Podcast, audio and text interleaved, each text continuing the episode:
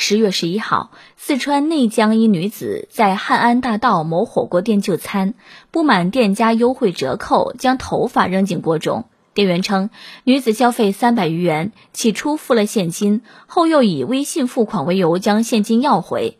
拿回现金后，女子表示火锅内有头发未付款，店员无奈让其离开，并未报警。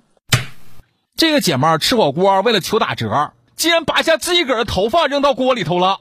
哎呀妈！哎呀，你这样式儿不珍惜你的头发，是会受到脱发之神的诅咒的。俗话说得好，脸皮薄吃不着，脸皮厚吃个够。哎呦我的天老爷，幸好不是很能吃，要不然早就成光头了哈。自以为很机智，其实，在摄像头的眼里，你就是个傻子。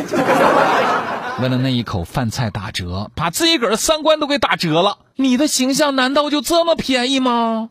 干脆你直接带个空碗进去吧，说不定店家还能给你填满。别忘了带根棍子哟。餐馆吃饭理应买单，天经地义。而这个女子为了一己之私利，竟然把自己个的头发放到锅里，逃避付费。吃饭不想付钱，想出这么低级的小伎俩。